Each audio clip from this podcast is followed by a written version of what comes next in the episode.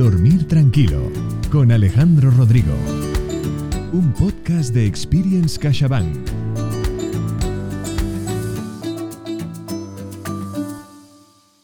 Bienvenidos a un nuevo capítulo de Disfrutar de la Vida, una iniciativa de Experience CaixaBank y plataforma editorial. Nuestro invitado de hoy es Alejandro Rodrigo, experto en intervención social y educativa con menores en riesgo de exclusión social, especializado en casos de maltrato intrafamiliar ascendente. También es fundador del programa Concordia, una consultoría que ofrece servicios de orientación y atención familiar. Y todo esto además lo cuenta en su libro Cómo prevenir conflictos con adolescentes, cuyo subtítulo es Claves para una convivencia feliz. Bienvenido, Alejandro. Jordi, un honor estar aquí contigo. Muchas gracias a la plataforma editorial y a Experience CaixaBank. En Experience CaixaBank les importa que las personas que quieren escuchar sus podcasts encuentren soluciones, pistas, ayudas, puntos de referencia para gestionar mejor su vida, su vida personal, su vida familiar. No hay nada que nos importe más que nuestras familias. Vamos primero a la biografía del autor. Alejandro Rodrigo nació en Madrid en 1981 es diplomado en Magisterio y experto universitario en análisis e investigación criminal por la Universidad Autónoma de Madrid. Marido y padre de dos hijas, se dedica a la intervención social y educativa con menores en riesgo de exclusión social, así como la prevención de la violencia dentro del ámbito familiar. Ha sido durante más de 12 años técnico de libertad vigilada en Madrid, especializado exclusivamente en casos de maltrato intrafamiliar ascendente. Alejandro, tú te ocupas de aquello que es más importante para las personas, que es nuestros hijos, la familia.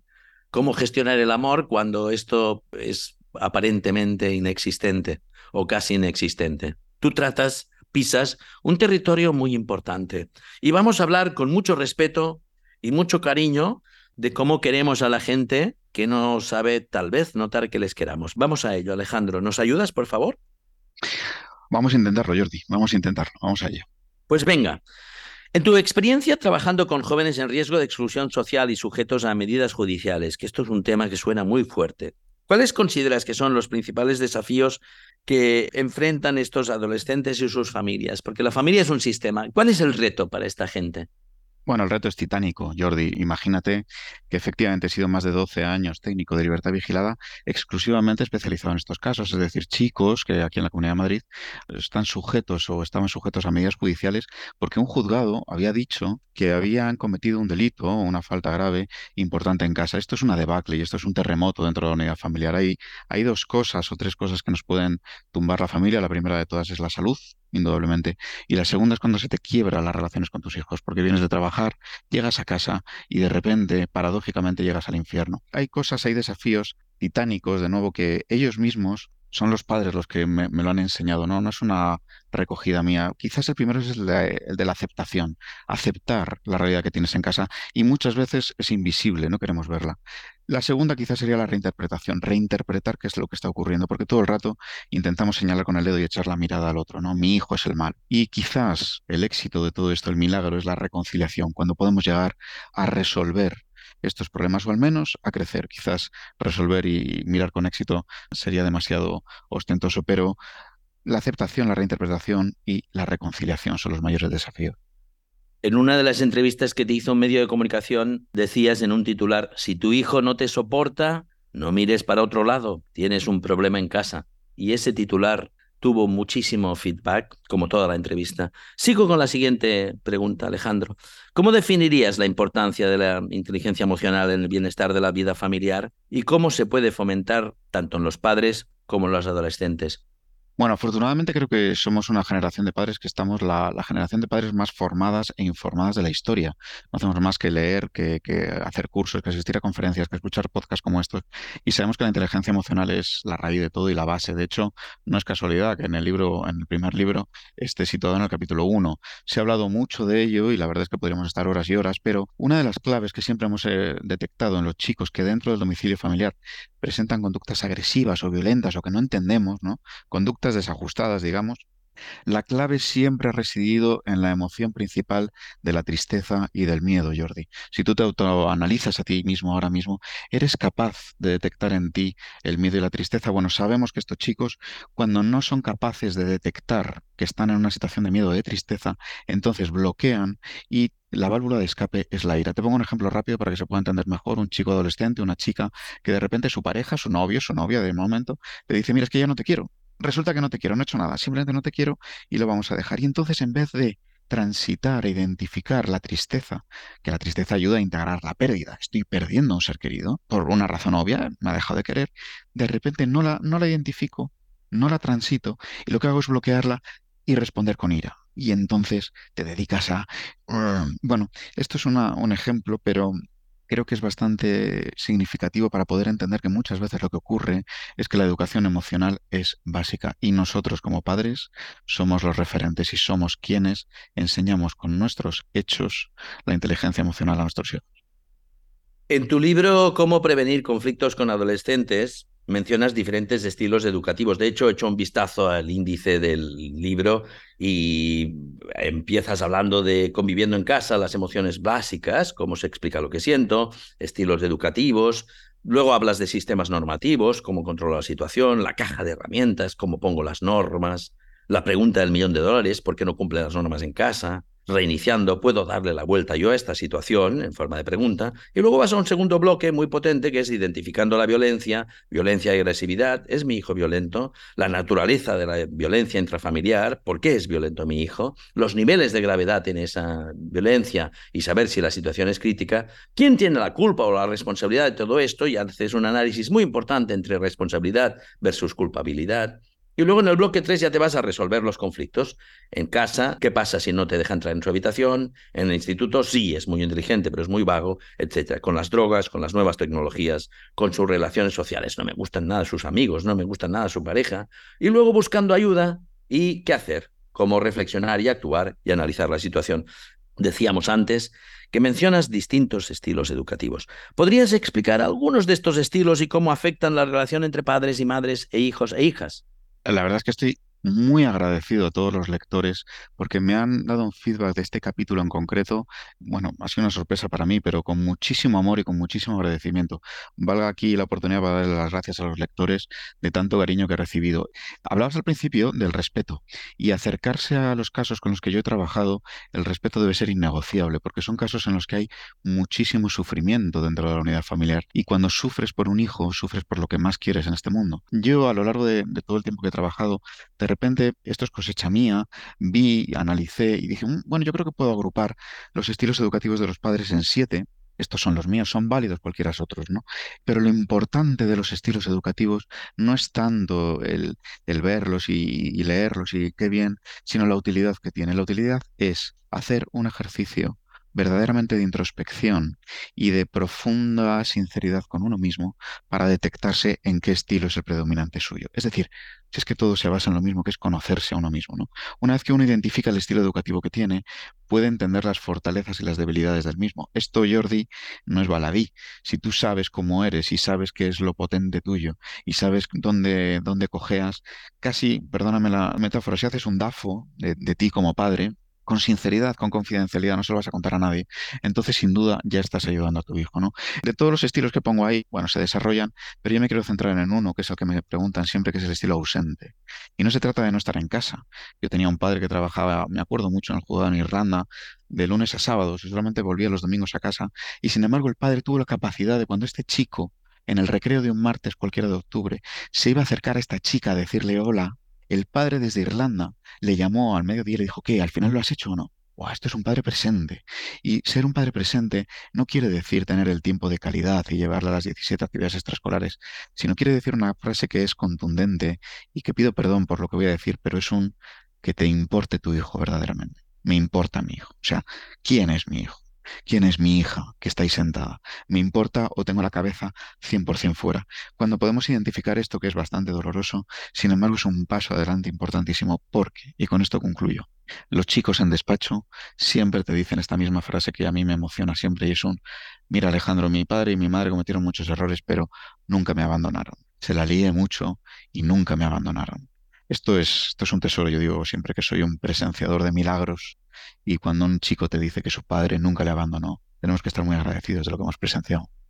Para las personas que están escuchando este podcast, puedo decirles que es maravilloso hacer un podcast, que lo único difícil en un podcast es decir la palabra podcast, pero que es ver en la grabación que estamos haciendo la cara de Alejandro contando esto, enlaza con una sinceridad absoluta, con una sinceridad y una transparencia absoluta, con dos frases más que fueron también elegidas por dos medios más como titulares, que enlazan con lo que nos ha dicho Alejandro. Cito Alejandro, no hay nada más dañino para un hijo que sentir que no le importa nada a su padre. Y otra frase que también fue titular en otra entrevista, lo que el adolescente precisamente quiere es que no le abandonemos, aunque no lo exprese. Las nuevas tecnologías son sensacionales porque ponen a las personas en contacto, pero las personas que no nos están viendo ahora no se pueden imaginar con qué emoción, sinceridad, profundidad, claridad y luz se le iluminaba Alejandro la cara al contar esto. No abandonar a la gente que queremos. Querer no es fácil, naturalmente, no siempre es fácil puede ser muy agradable, pero a veces es duro. Y por eso Alejandro acompaña a la gente que puede estar en momentos más o menos acorralada. Y están acorralados, entiendo, los hijos y también los padres o las madres, ¿no? Seguimos. Alejandro, ¿qué consejos puedes ofrecer a los padres, a las madres, para establecer un sistema normativo adecuado y efectivo en el hogar sin caer en la rigidez o la permisividad excesiva? Mm, qué difícil. Aquí hay que irse a la, individualidad de cada caso, porque lo que trabajamos con el caso de las 5 de la tarde es radicalmente distinto a lo que trabajamos con el caso de las 6 de la tarde. Si hubiera una cámara detrás en el despacho diría, pero ¿cómo puedes decir al de las 5 que sea así y al de las 6 que sea así? Que es justo al contrario. No, bueno, no es algo que sea incoherente, sino que hay que ajustarnos verdaderamente a cada uno. Bueno, yo creo que estamos, Jordi, en, me has dejado emocionado con todo lo anterior, pero yo creo que estamos ante una grave crisis, ya no de autoridad, que ya lo sabemos, sino de referentes. Buscamos referentes continuamente fuera, cuando el verdadero referente de nuestro hijo somos nosotros mismos. Y esto es profundamente emocionante cuando tu hija o tu hijo te mira, ¿no? Y, ves esa mirada de, wow, papá. Em, estamos cansados de dar discursos elaborados con yuxtaposiciones y subordinadas y llegar al concepto, cuando lo único que quieren es que nosotros les enseñemos con la acción. ¿no? Yo creo que en esta grave crisis de, referentes, la primera mirada es hacia nosotros mismos y cuando con sinceridad entendemos, podemos entonces aplicar cosas como, por ejemplo, y digo así al tuntún, que se me viene ahora a diferenciar entre riesgos y peligros. No es lo mismo que nuestro hijo esté en una situación de riesgo en la que hay que apoyarle y fomentar la autonomía para que se enfrente a ella va a ser un adulto que luego se va a enfrentar a los riesgos, que estar en una situación de peligro. Cuando nuestro hijo nuestra hija está en una situación de peligro, es absolutamente imprescindible que tú como padre la cojas y la saques de la situación de peligro. Ya lo decía Sigmund Freud, que yo creo que está algo validado, que no entendía mayor protección a los hijos como la primera responsabilidad de un padre. ¿no? La mirada hacia adentro, esto que yo llamo que es el silencio interior, el poder parar y ver de verdad quién eres como padre y quién no eres. Hubo un padre una vez que me decía en despacho en el juzgado, ¿eh? Alejandro, yo en mi empresa doy una orden y se cumple y en mi casa no. Bueno, esta frase ya explica por sí mismo todo, ¿no? Todo dónde está esta mirada hacia ti mismo, hacia adentro. Y a mí me gusta mucho terminar con esto. La base es el amor, el estar presente, y la base es ser firme. Y la base es no intentar impostar normas, sino verdaderamente ser firme y transparente en quien tú eres. Cuando yo en el 2005 empecé a trabajar en un centro de internamiento de menores, intentaba todo el rato imponer la ley. Y ellos me miraban y con la mirada decían, ¿pero a dónde vas? ¿A dónde vas tú ahora aquí si no te lo crees? Hay que creérselo, si no, esto no va de cómo pongo un límite así vas a, esto va de verdaderamente conocerse y ser transparente y verdadero. Esto enlaza con otro titular de una entrevista tuya muy buena donde decías las normas, los límites son parches momentáneos que podemos poner, pero lo verdaderamente importante es que nosotros seamos referentes y de ello estabas hablando. Ser referente también es reconocernos, todos nosotros, como padres o madres, que no todo el mundo puede ser el padre o la madre de un genio, de un héroe o no sé qué. Las personas somos normales y los padres y madres somos normales y gestionamos nuestra vida también como podemos. Se trata de ser conscientes de ello. Por eso puedes intentar ser un referente mejor, entiendo. Vamos a ir terminando la entrevista con un par o tres de preguntas más, Alejandro. Abordar la agresividad y la distancia en la relación con un adolescente puede ser un reto. ¿Puedes compartir alguna estrategia específica que pueda ayudar a los padres en esta situación? Porque cuando hablamos de agresividad, que es muy notorio lo duro que es, lo dura que es, pero también la distancia, eh, la distancia también hace daño, ¿no? el silencio también hace daño. ¿no?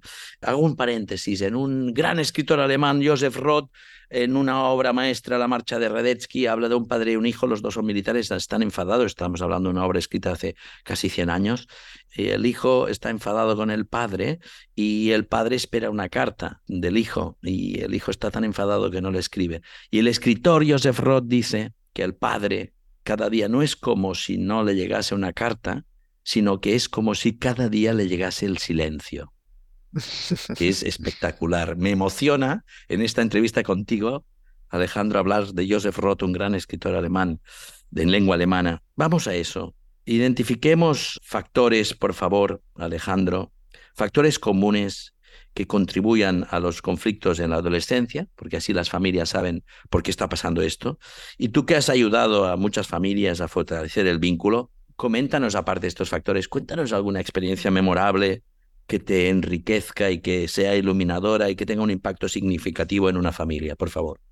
Bueno, experiencia memorable es, hablabas de la marcha Radetzky, que como todos sabemos también es una obra ¿no? de música clásica, donde el padre Johann Strauss senior y el hijo Johann Strauss junior de repente se enfadan y el padre le retira la palabra a Johann Strauss hijo. Oh Dios mío, puede haber algo más memorable que ese amor roto, que esa madre que lucha por todos los otros hermanos. Nos perdemos, vamos al lío. Viva la marcha Radetzky, por cierto, Jordi. Bueno, las experiencias memorables no, no podemos citar casos, son, son experiencias y son momentos en los que un chico te escribe un WhatsApp años después diciéndote, hey, ¿qué tal Alejandro? ¿Cómo va la vida? Wow, esa contundencia. Como un chico al que solicitaste la modificación de la medida judicial por un internamiento. Imagínate que yo ahora te cojo a ti, esta fue mi labor durante tantos años, y te digo que estamos valorando la modificación de la medida de uno de tus hijos a internamiento. Y que sin embargo este chico un año después cuando sale vuelve contigo, vuelve contigo a trabajar en el despacho y te da un abrazo el primer día. Y te dice, pues está un poco duro. Y tú le miras a él y, te dice, pero gracias. O esto, esto son experiencias. Hablaba antes del presenciador de milagros, que es no te miro a la cámara porque es profundamente emocionante. Bueno, para mí una de las claves que, estaría bien que todos pudiéramos entender en la agresividad es diferenciar si nuestro hijo es agresivo, reactivo o instrumental. Es decir, con esto acabo, instrumental es cuando está diseñando un plan para conseguir un fin.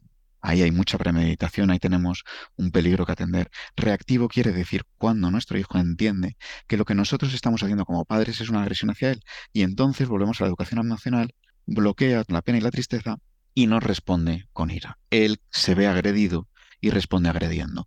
Saber diferenciar estas dos cuestiones será vital para luego el futuro.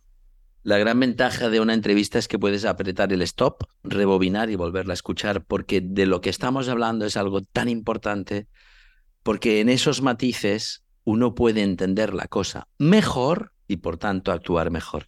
Vamos terminando, Alejandro. Tú trabajas con casos reales y eso puede ser emocionalmente desafiante. ¿Cómo logras mantener la empatía y la escucha activa mientras te enfrentas a situaciones difíciles con adolescentes y sus familias? Mira, Jordi, nuestro segundo libro, ¿eh? Adolescencias Reales desde dentro, es un libro profundamente terapéutico para mí. He llorado y me he reído yo solo escribiéndolo conmigo mismo. Esto no lo sabe nadie, te lo comparto a ti, aquí y ahora. He llorado, he sufrido y me he emocionado. Sin embargo, ahí detallo uno de los niveles para mí más importantes de la escucha activa, que tiene tres herramientas y es, las voy a decir rápido, esto daría para otro podcast entero, pero la primera es escuchar activo e intentar destruir los fantasmas que se van colando durante la comunicación con tu hijo. Pues bueno, está bien que vengan los fantasmas. Yo en el libro escribo, ay, me olvidé de comprar plátanos. Bueno, bien, viene, lo dejas pasar, sigues.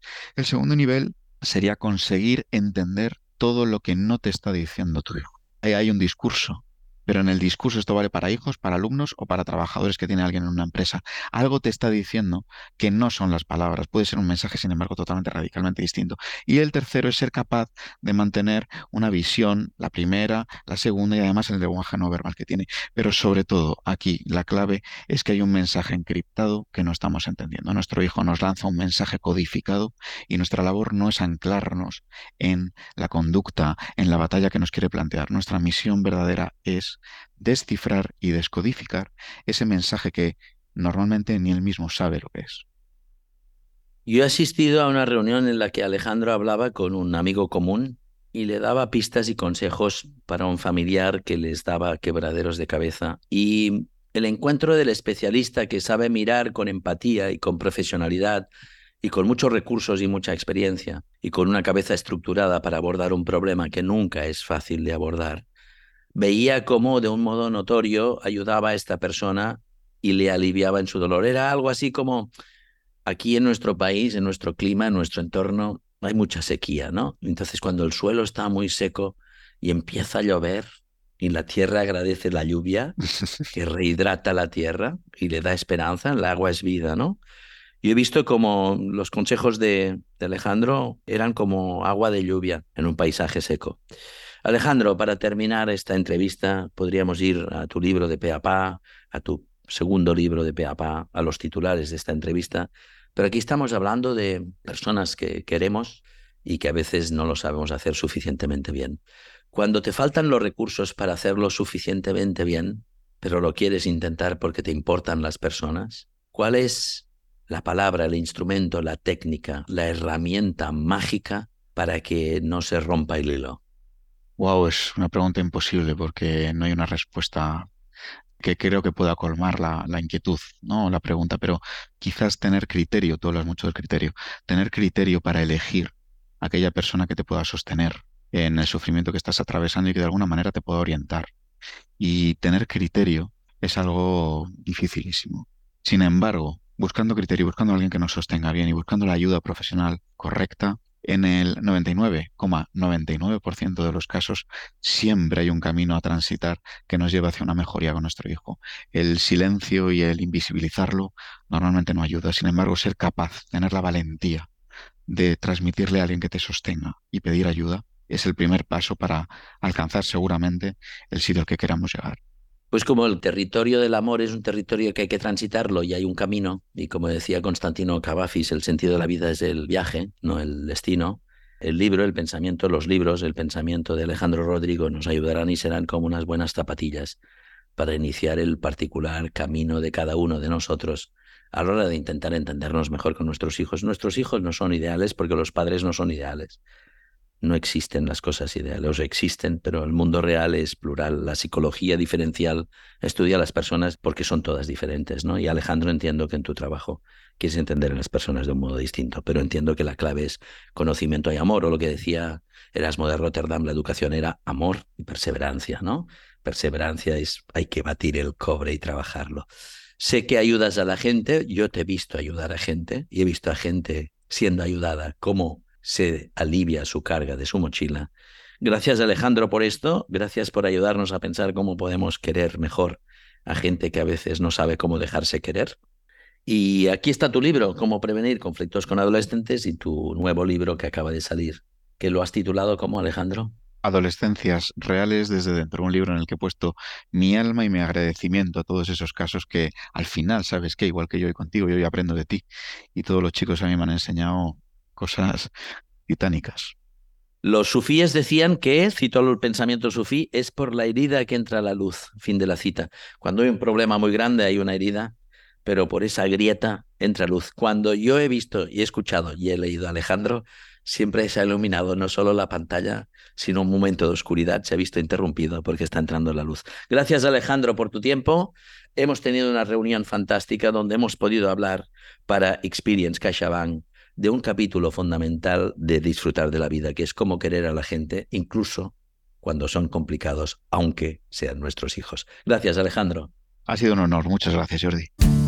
Y en el próximo capítulo nos acompañará Belén Ramírez, doctora cum laude en Derecho con un máster en International Business que ha realizado estudios de especialización en liderazgo e inteligencia emocional y en neurociencia. Con ella aprenderemos a diseñar un plan de activación energético para rendir más y vivir mejor. Síguenos en las redes sociales de CaixaBank Experience para disfrutar de un contenido que te hará la vida más fácil.